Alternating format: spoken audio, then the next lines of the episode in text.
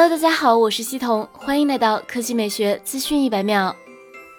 今年天猫双十一比往年多了三天，十月一日到三日是第一波，十一月十一日为第二波，而又恰逢 iPhone 十二和华为 Mate 四十齐赶上。昨晚天猫双十一第一波销售开始，数据显示，在开始的第一小时，就一共有一千一百万人在天猫抢购。他们在华为和苹果之间选择，购买了华为的绝版麒麟手机，或者是选择购买苹果 iPhone 各系列手机。最终结果是，其中有近六百万人选择了华为，有近五百万人选择了苹果 iPhone，还是华为先胜一局。此前，华为不到二十四小时就成了天猫双十一预售单品前十，同时各个渠道预定火爆。同样的，苹果 iPhone 十二系列也是在十月十六日线上预售当晚就出现因为海量用户疯抢情况，导致官网一度出现宕机情况。可以用一机难求来形容，可见两台年度机皇的消费者热度非常之高。在双十一交易额方面，开场一分钟，阿迪达斯成交额超一亿，耐克紧随其后，